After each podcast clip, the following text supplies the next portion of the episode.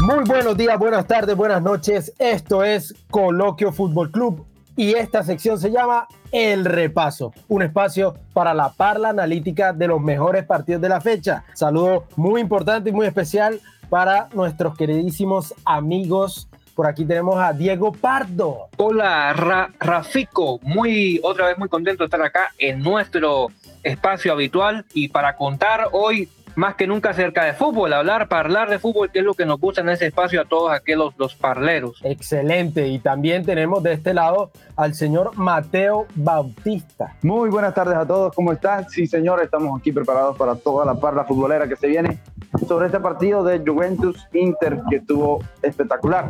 Así es, para la fecha 37 de la liga, que por cierto, ya se definió porque el campeón es Inter.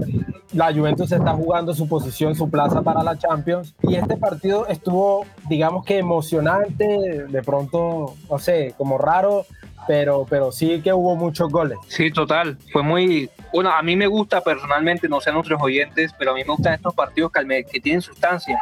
No sé, un 3-2 con Rojas, con Bar, con de toda vuelta me pareció un partido muy, muy emocionante Bueno, a mí me pareció, a mí me pareció bastante reñido, sobre todo la primera parte era, era como que quien defendía más.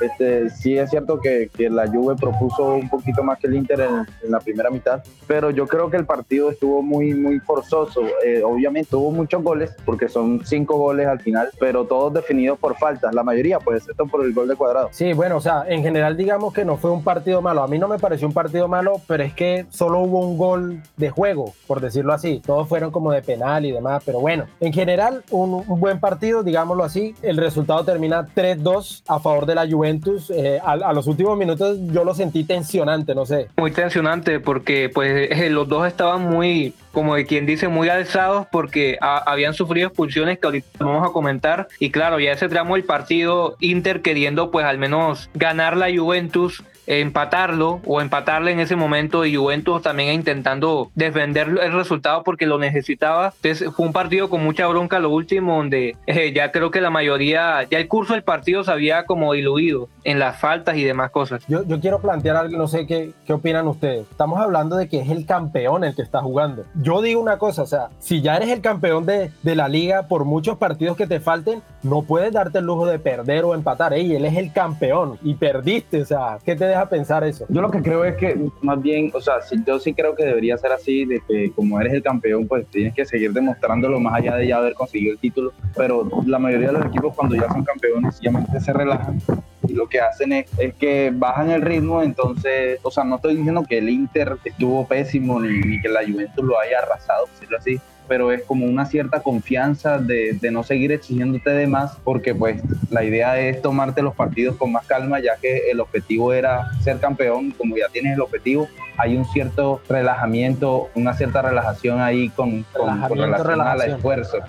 Pero, pero fíjate, o sea, digamos que es válido ese punto, pero yo diría que cuando sales de pronto con un equipo suplente, pero ella está jugando con tu titular, con la que generalmente juegas y con la que tienes para ser campeón. Y, además que, como decía Rafa, pues uno esperaba, bueno, creo que a lo largo del partido no vimos un Inter que haya jugado mal, pero de pronto para ser campeón de Serie A, y bueno, si eres campeón quiere decir que tuviste un buen desempeño durante toda la temporada, creo que esperábamos un poco más de Inter a través de, de lo, que, lo que propuso toda la temporada. Creo que Juventus igual también estaba como obligado a mostrar lo mejorcito de lo peor, como por así decirlo, de lo que, de lo que ha mostrado. Pero creo que en eso una fuerza ahí como, ¿cómo es que, que, dice? Una fuerza inamovible para con, con qué cosa. Esa misma vaina pasó aquí en el partido. Yo pienso que eso fue lo que pasó. Ah, ya, ya. Vamos a ir a lo que fue el partido y tenemos formaciones. Sí, tenemos formaciones. ¿Cómo salió jugando Juventus en este partido de fecha 37 de Serie A? Sí, señor. Bueno, salió con un 4-4-2. Bueno, la defensa Danilo, Delight, Chelini y Alessandro, que hay que decir que, bueno, eh, ha regresado apenas un par de partidos porque mayor parte de la temporada estuvo lesionado. Eh, tenemos en el mediocampo a Cuadrado, Betancourt, Rabiot y a la adquisición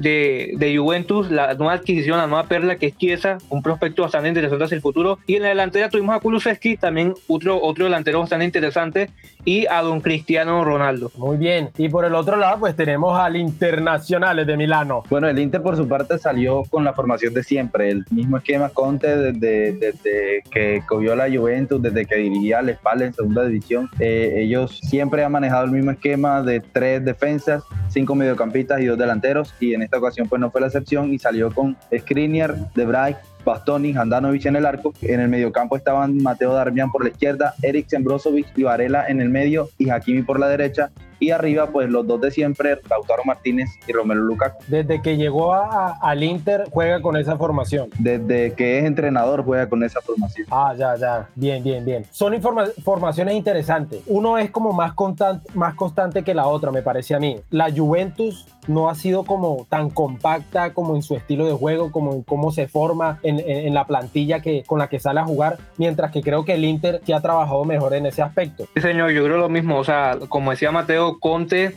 desde el principio ha tenido como una propuesta clara y clara. Eh, bueno, hay que decir que eso también será producto de toda una experiencia como técnico y que, por ejemplo, ya ha sido campeón de Premier y demás, pero creo que hay que abonarle eso. Y bueno, una Juventus que podríamos decir que está como inestable, ¿no? Un Pirlo inexperto, que estaban las filiales de Juventus entrenando a los peladitos y lo llaman para arriba, venga para acá que ya vamos a hacer y usted va a hacer cargo de lo que el nuevo proyecto de Juventus. Yo creo que, que Pirlo no dice, bueno, pues, bueno, ¿qué le digo? Pues voy a ayudar dentro de lo posible. Suben a Pirlo y Pirlo pues ha tenido una, temporada con muchos altibajos, demasiados altibajos. Entonces creo que en eso se traduce la temporada de Juventus y lo que determina que no sea campeón y que a, esta, a estas instancias esté todavía peleando un cupo para la próxima Champions. Sí, definitivamente. Y fíjense que la racha de la Juventus de tantas series consecutivas empezó con Antonio Conta en el 2002 y él fue el que empezó esa racha positiva de la Juventus en, en la Serie A y, y, él es el que la termina, pero esta vez con el Inter. Entonces creo, yo creo creo que en realidad fue el, al final el partido fue más por esa clasificación del Inter, del, perdón, de la Juventus a esos puestos de Champions,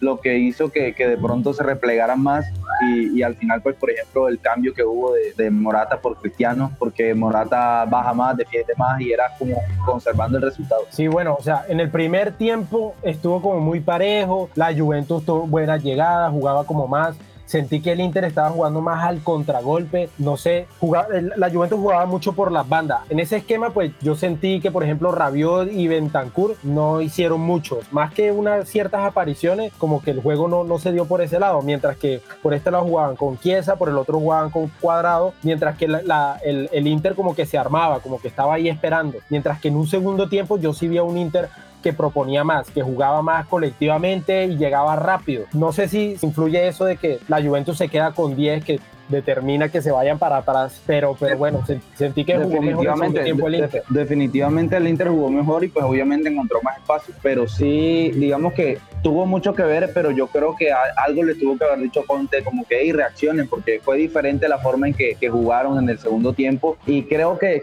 fue influyente, pero no fue completamente determinante el hecho de que la Juventus se quedara con 10. Tan no lo fue que siguió parejo todo el partido. O sea, obviamente ellos replegados, me, me refiero a que, a que el marcador no se aumentó demasiado, porque cualquiera dice, no, con uno menos y estando el Inter con su nómina titular, con Caco y Lautaro, mejor dicho, les van a hacer dos goles más, pero no, o sea, la Juventus supo supo replegarse y supo mantener, mantener la defensa firme. Hey, sí, es verdad eso. Pues hay que abonarle eso que, que Inter es el campeón y es un equipo muy fuerte y a pesar de la expulsión que sufre Juventus durante creo que ya el segundo tiempo y gran parte del segundo tiempo, pues Juventus se logró ahí sostener con lo que pudo. Y bueno, para los que no nos escucharon, hay que eh, recapitular que, bueno, el primer gol del partido, ¿quién lo hizo? ¿Quién más? A ver, quiero que me digan quién más va a ser el primer gol del partido. Cristiano, pero fue o sea, ahí se la tapó el portero, sino que ahí está mi comandante, ¿vio? Siempre.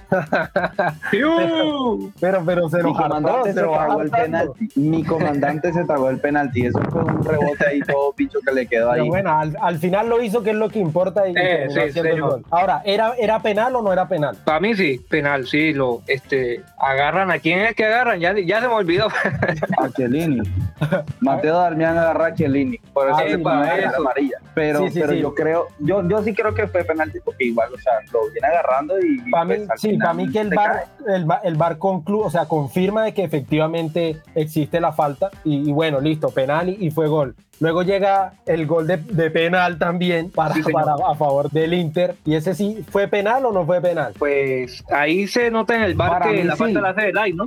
Y yo no sé, que le, O le sea, pisa lo el que, balón. pasa, lo, que pasa es que, lo que pasa es que la reacción de Lautaro fue como de dolor, pero tarde, pero de que Sí, hubo un fue hubo el tardía. pisón. Y eso es lo que ve el VAR. O sea, más que la reacción de Lautaro, fue que existió sí o sí el, la- El contacto. a- al talón. El contra- porque es que yo, yo vi fue la intención de él. Él como que va en busca del balón, pero el defensa ya le había ganado y él como que se acordó, ay, verdad que me pisaron y ahí se tira. Entonces se ve raro, se ve muy raro. Igual, bueno, ahí, ahí era el empate, configurar el empate al minuto 35 y luego más tarde, en el 45 más 3, en el agregado del primer tiempo, llega cuadrado con, bueno, para mí fue un golazo, A pero fue digo un por, golazo. por la vista del partido, o sea, yo estaba viendo el partido, tata, cierto, normal, y de pronto llega cuadrado con ese zapatazo y, y deja a Ahí como que, bueno, ¿aquí qué pasó? Por eso a mí me pareció Sí. un golazo por la potencia del tiro, fue un tiro Le queda pleno, le A- queda a mí pleno me y pare- yo a mí que me lo a mí pareció un buen gol. A mí me pareció un buen gol, pero yo sí digo que, que eso es como cuando le pega y va para el ángulo, pero la toca el portero. O sea, ahí se ensucia el, el, el se gol en ensució un poco. A, a la perfección del Sí, tiro. pero- Hubo un Pero contacto, se pero es que el balón va directo al portero. en. Eh, No, no, no, no. Ahí sí se desvía un poquito. Pero va directo, a- al portero le pasa por encima de las narices. Ahí sí, Sí, que pega. sí. o sea, le, le pero pegó es tan que fuerte él, que él iba que con otra nada. intención. El portero siempre, siempre pisa, eso es como cuando amaga a tirarse para un lado, ya lleva la intención y si se la cambia, mierda, ya queda paralizado. No, pero él, no- él- yo no lo vi que él se tiró para ningún lado. Él estaba ahí No, esperando. No se tiró, pero sí dio el pasito hacia un lado. No sé, a mí, a para mí que, que más que, o sea, sí, listo, hubo desvío, se ensució un poco, pero para mí fue un golazo de cuadrado. Igual, Y fue o el sea, de, todas formas, el desvío no fue, no fue o sea, una cosa que, que le cambió la trayectoria 90 grados. No, no, no. Fue, fue, fue un desvío ligero, pero ajá. Y fue el único gol que se hizo jugando, porque los otros fueron de penal, El único gol no var. no VAR, que no- Claro. no, tuvo chequeo. mucho bar, Bueno, en, de- mucho VAR en el partido. Fue como el único gol, por así decirlo, limpio dentro del, dentro del partido, por así decirlo, ¿no? Sí, y sí, después, no, y, y bueno, y después ya, bueno, se van al a tiempo de descanso, 15 minutos, con el marcador ganando Juventus. Y aquí es donde empieza la pelotera, señores. Se viene una roja de Rodrigo Betancourt. Eh, yo no sé si daba para roja porque recuerden que el man ya estaba amonestado y el árbitro, ve a su- o sea, el man comete una falta, es verdad. No me acuerdo exactamente sobre quién la comete, no sé si ustedes se acuerden, pero sí me acuerdo exactamente la falta que comete. Sobre Y Lukaku. Para mí, Lukaku, bueno, no era, para mí no era, no era, no, no fue tan grave como para sacar la amarilla. Para mí yo- sí era falta, pero no para la amarilla. o sea, ahí sí Eh. Exacto, o sea, ¿qué necesidad había de poner tarjeta, no? Concuerdo. Pero, pero fíjense, fíjense que que yo creo que tiene que influir mucho el árbitro, el árbitro del partido, porque al final, al final que Sí. fueron 10 tarjetas amarillas, o sea, fueron 4 y 4 y 2 fueron dobles en cada equipo. O sea, el man era eso es tarjetero. el bastante. árbitro era tarjetero. Exacto, el man era tarjetero. Tarjetero. El man era tarjetero, la madre, la madre que sí. Claro, imagínense, ¿no? Al minuto 55 ya expulsado. Lo siento, mijo, pero para la casa. Y pues Betancourt no la- Y ahí es donde cambia el panorama de Juventus, donde se va Cristiano, le toca irse a Cristiano ahí como arregañado, le- se va Chiesa y vienen los cambios con McKenny y con Morata. Pero bueno, más allá de eso, Pero igual- llega otro gol, porque bueno, Juventus se mantiene peleando ahí con lo que puede, con los cambios, con esa falta de un jugador. Y el próximo gol que llega en el partido, si no estoy mal, es con el gol en contra de Chiellini, ¿no? Sí, pero fue algo un poco dudoso. Sí es verdad que, que Chiellini lo está agarrando a, a Lukaku, pero es, es como Lukaku el que se lo lleva en ese forcejeo. Yo no sé, o sea, fue raro y solo tuvimos como una vista de, de un solo lado de la cámara. Sí, Entonces, sí. Al, al final lo cuentan. Calvarese se llama el árbitro. No, y, No, y o sea, venga- algo, algo que me pareció curioso del árbitro es que en ninguna fue como que enseguida él determinó o que él escuchó que el VAR no todas las tenía que ir a ver. Todas, todas las que fueron, él las fue a ver. Porque a veces, a veces el VAR te dice y tú con lo que escuchas o con, con lo que tus compañeros arbitrales te dicen, tú cobras. Sí. Pero, O sea, el man era como pero- desconfiado, como que, ahí venga acá, pere. Venga, yo reviso primero porque aquí... Sí, el sí, sí, él, él quiere yo. estarse seguro. Oye, Pero me pareció fíjense, aquí estoy mirando, en general. Bueno, aquí sí, estoy pues. mirando una- unas estadísticas y el man tiene 3.5 amarillas por partido en todos los partidos que arbitra. O sea, tarjetero el man sí es, eso no hay que jugar. Tarjetero sí el man. Claro, uh, no. ¿Para qué? Pero bueno, y ese Oye, ahí- 16 mira, ey, ahí de, terminan 16, empatando. De 16 partidos, en 16 partidos ha sacado 56 amarillas y 5 rojas. no, el caldo perfecto. Oiga, el caldo perfecto. Juventus, Juventus peleando una, una plaza de Champions, Inter defendiendo el título pongámosle a un man tarjetero para que se arme la, el conflicto ahí, se arme la, la confrontación. incluso en el prepartido, en la previa, uno veía un partido reñido y en el primer tiempo fue así. estaba, todo el partido no estaba caliente en sí, o sea, el partido se jugó, me parece bien. Las, que, las de bar y tal no tomaron ni siquiera mucho tiempo y ya, y él determina, no, sí, no, tal, sí, ya. Fue como tensionante en el primero un poquitico solamente, pero ya en el segundo se explotó la olla con las expulsiones.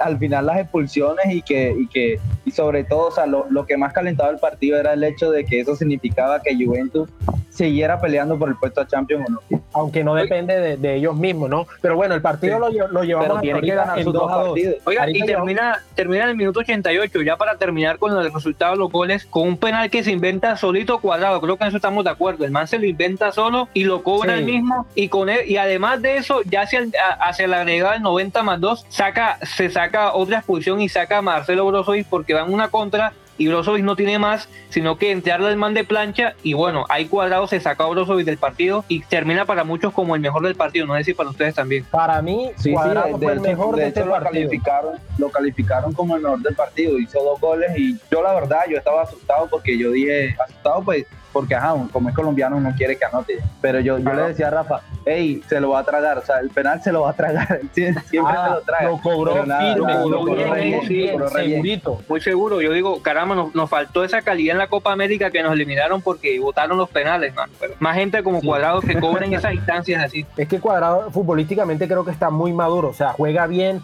siempre salen a jugar con él, tiene toque, tiene cambeta. Y Cuadrado tiene ya que 32, lo pusieron, creo, 31. Fíjate que lo pusieron a cobrar todos los tiros de esquina de lado y lado. Le, dejaron el penalti, le tienen confianza al hombre. Sí, no, y, imagínate, lleva haciendo... Él, es creo que el cuarto capitán, no el tercero. Epa, sí señor, y, y lo lleva haciendo por años, o sea, ya él mantiene mucha experiencia y, y, bueno, hay que decir también que con este resultado que Juventus ahí a, a peladientes le saca a Inter esos tres puntos, llega a como tal a 75 puntos y depende, como decía Rafa, de Milan y Napoli para poder entrar a Champions. Milan que está tercero, Juventus cuarto y Napoli quinto. O sea, Juventus está entre los dos ahí. A ver qué pasa. Milan y Napoli no han jugado. Y bueno, ¿con quién es que juega Milan, Rafa y Napoli? Que se me ha pasado. Mañana juega eh, Milan contra Napoli contra Fiorentina, si no estoy mal. ¿Y contra quién juega Milan? Contra Cagliari. Cagliari ¿no era? Sí, Cagliari. eso. Contra Cagliari, contra el Cagliari, sí.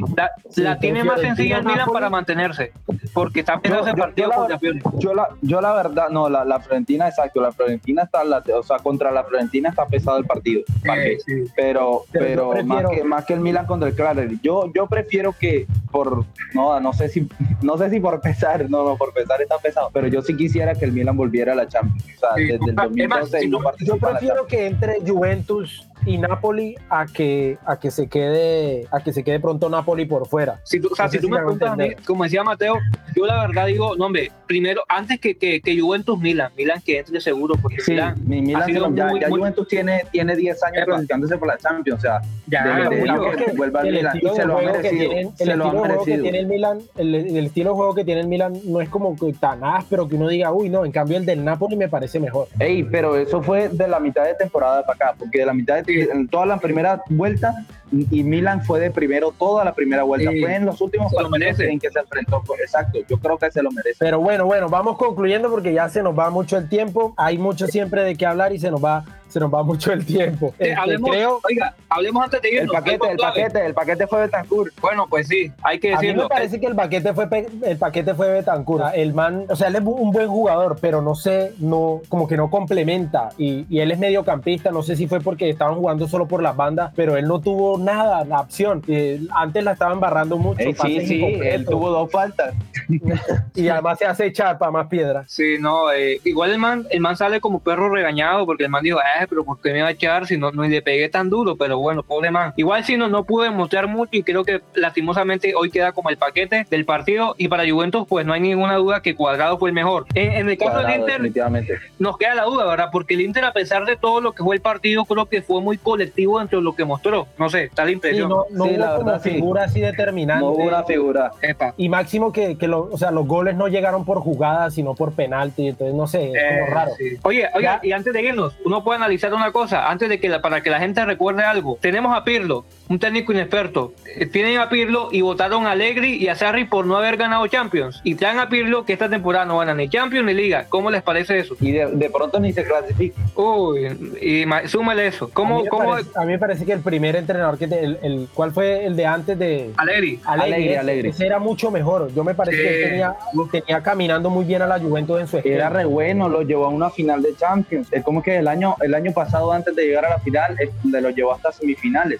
Entonces, no sé, no sé. como, como decíamos ya en otro, no sé si lo comentamos, ganar una Champions no es como tan sencillo como la gente cree. El malo lo había hecho muy bien, le dio para llegar a una final, pero no lo consiguió. Como hasta dos finales llegó, no sé si a dos, pero el malo lo hizo bien. Que sacan a Que venía la- ganando además las ligas, ponen a Sarri, que, que baja, uff, ahí fue el bajón más, más drástico que yo le vi a Juventus de, de temporada a temporada, que el juego fue, lastimosamente hay que decirlo, fue asco. Esa Juventus fue muy asco esa, esa, esa temporada con Sarri, aunque ganó la liga, pero ese llevó la liga, perdió Champions otra vez, y ahí es donde destituyen a Sarri, meten a Pirlo, y Pirlo ni lo uno ni lo otro, y en eso va Juventus. Ojalá, pues, las cosas mejoren para el futuro. Pero bueno, bueno, ya, ya. Ahora sí me van a dejar terminar. Ya, Ya, sí, mucha señor. parla. Ya, ya, cállate, Hasta Diego, aquí- cállate. Hasta Ya, ya. aquí este coloquio. Recuerden un espacio para todos los amantes del fútbol. Recuerden siempre seguirnos cada semana por Twitter y Spotify, donde tenemos todo el vacile. Oh, sí. Este, este man que está consumiendo, me, me Santo. extraña. Bueno, muchas Gracias gracias a por todos por escucharnos. Corte, dijo- corte. Como dicen por ahí, nos, pi- nos, pi- nos pillamos a la próxima. Chao, chao. ahí está. Ahí está, nos vemos.